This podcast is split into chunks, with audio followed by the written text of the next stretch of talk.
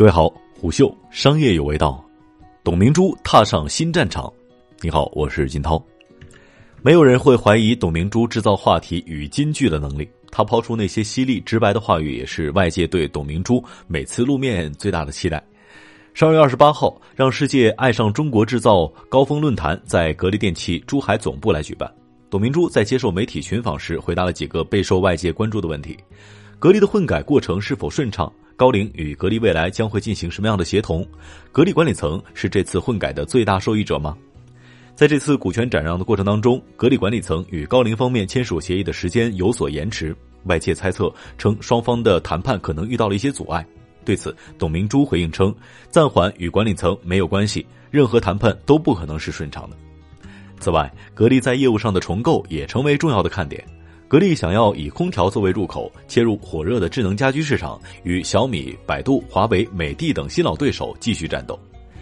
他始终没有正面提及高瓴。当被问及高瓴入主之后，格力电器管理层之间会产生什么样的协同的时候，他表示，至少目前还没有看到协同作用。董明珠认为，格力这么多年的发展不是因为某一个股东的决定才让格力电器成长，而是靠整个经营班子才能够实现发展。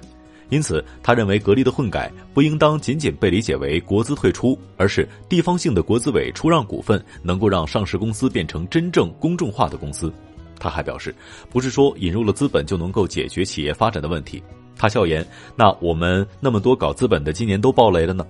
董明珠还补充说：“不是一个资本来支持企业的发展，而是企业的创新文化支持企业的发展。”在此前混改落地消息传出之时，有媒体与行业人士认为。格力管理层是此次混改的最大赢家，不仅获得了股权激励，还通过以格力管理层为实体的股权投资公司入股受让方珠海明骏，掌握部分决策权。对于这样的观点，董明珠表示：“我不知道所谓最大受益方是从什么角度考虑的。格力的经营班子是一个特别纯洁的班子，这么多年来从来没有因为股份一门心思要把格力电器做大做强，没有别的想法。”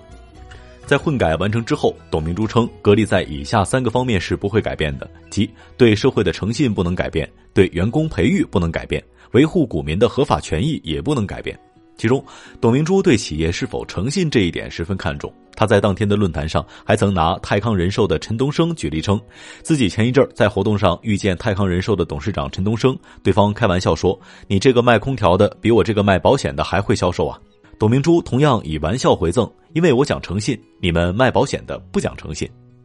在完成股权层面的重大变动之后，格力此次年末高峰论坛的重点在于业务与产品层面的重新规划。格力在当天发布了万物互联、一呼百应的新战略，以及结合空调加电视多功能的划时代二代空调、格力手机三代等新产品，并且对自身业务板块做出了调整。此前，格力电器的业务板块由空调、家用电器、通讯和智能装备四大块组成。现在，格力电器的四大业务板块正式调整为消费领域与工业领域。据格力方面的介绍，消费领域涵盖空调、冰箱、洗衣机等家用电器和通讯产品、智能楼宇等等；工业领域涵盖高端装备、精密模具、冷冻冷藏设备、电机、压缩机等高端设备。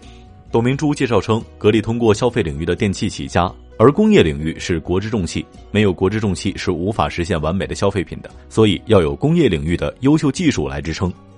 在会上，格力首次展示了智能语音操控的整套智能互联家电。格力智能家居的主要入口是格力物联网空调，用户可以通过空调的语音操作联动屋内的格力冰箱、洗衣机、电饭煲、智能门锁等家用电器。